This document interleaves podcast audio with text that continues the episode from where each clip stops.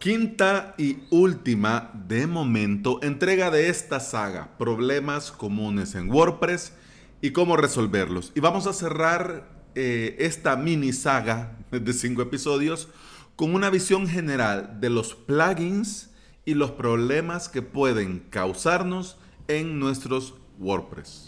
Bienvenida y bienvenido a Implementador WordPress, el podcast en el que compartimos de plugin, consejos, novedades y recomendaciones. Es decir, aquí aprendemos cómo crear y administrar de cero tu WordPress. Hoy es viernes 17 de mayo del 2019 y estás escuchando el episodio número 118. Primera clase del primer curso, sí o sí lunes 20 de mayo en avalos.sv.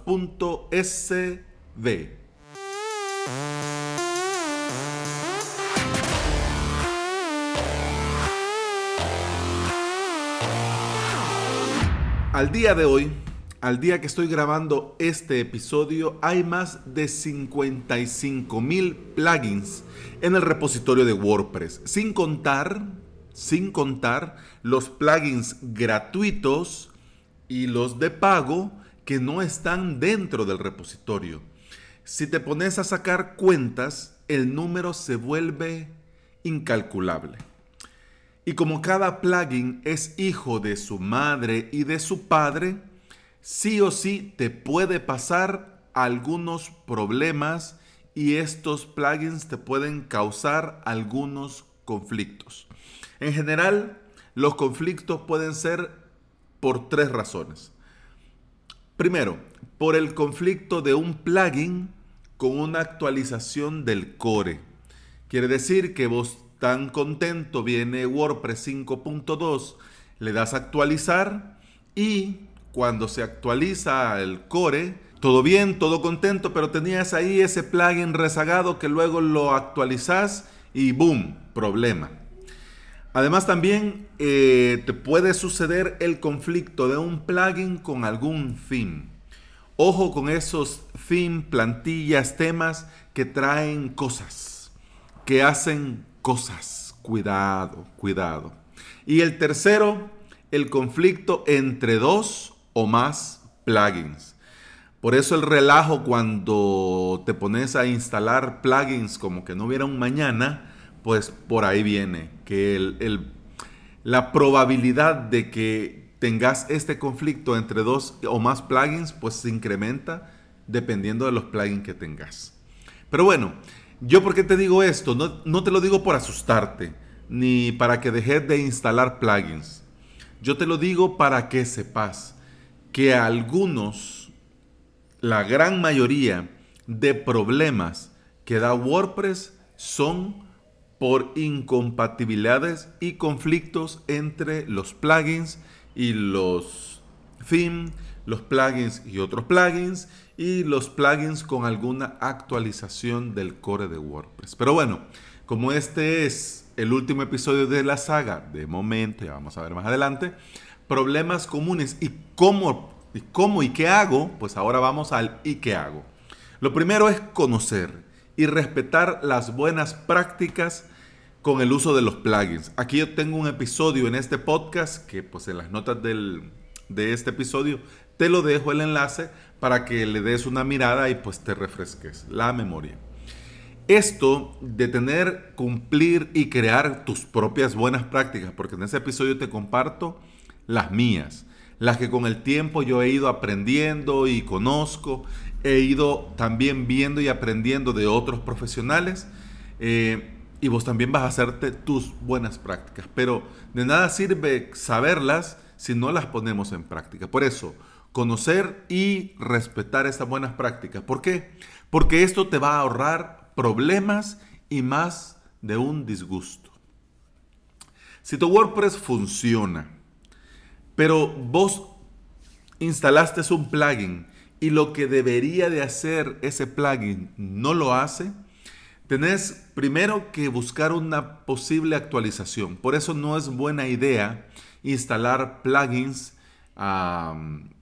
desactualizados o que no están a la última versión.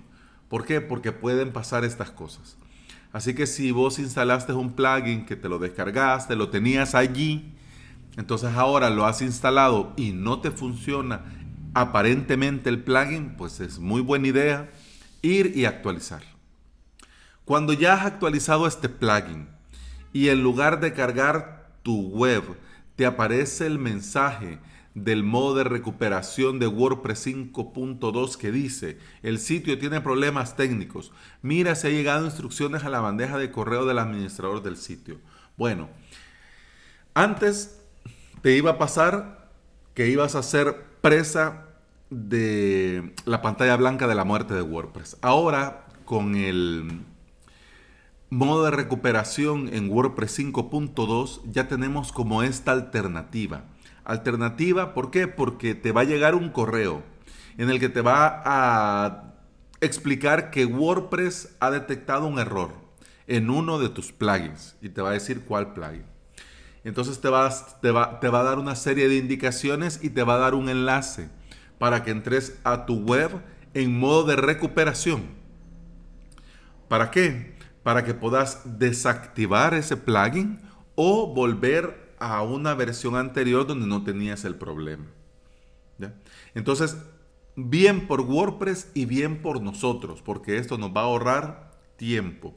Pero lo que sí tenés que tener claro que los plugins deben de actualizarse siempre, siempre, siempre en un staging, en una copia de respaldo, en un backup y no en el sitio de producción. ¿Por qué? Porque si detectas uno de estos problemas, bueno, le metes mano a esa copia de respaldo, a ese backup, pero el sitio de producción no se ve afectado. Más si es un membership site, más si tenés pasarelas de pago, más si es un e-commerce, más si tenés ah, información de mm, facturación de tus clientes, en fin. Para, para no perder tiempo y para que no se te caiga el pelo de la, de la preocupación, es muy buena idea mejor hacerlo en copia de respaldo, en staging, ¿ok? A estas alturas, yo te digo sinceramente, es muy importante recordar que si vas a automatizar, porque ahora está muy de moda, porque sí, no vamos a negar que te ahorra tiempo, es muy cómodo y muy bien, qué bien. Pero mm, si vas a automatizar algo, yo te recomiendo sinceramente que lo hagas con buen criterio y siempre con los respectivos backup actualizados. Ay, pero es que me voy a tardar más. Sí. Ah, pero entonces ¿para qué automatizo si tengo que estar haciendo copias de respaldo? Sí. Ya te digo que hay plugins que lo hacen automáticamente y esa copia de respaldo te la mandan a Dropbox, a Google Drive, a OneDrive, a, todo lo que querrás Drive. Entonces no vas a perder tiempo. Ya automatizalo si el, eh, si el sitio tiene mucho, muchas visitas, muchas compras, mucho esto, pues lo podés hacer hasta en el mismo día, dos, tres backups. ¿Por qué? Porque no está de más. Es como el conocimiento, bien dice el dicho, que el saber no ocupa lugar. Bueno, los backups no deberían de ocuparte lugar. Ay, pero es que, no, al contrario, lo debemos de ver como, como un seguro de vidas para los WordPress. Así que si estás automatizando actualizaciones del core, actualización del, actualizaciones de los plugins, es muy buena idea siempre tener tus respectivos backups.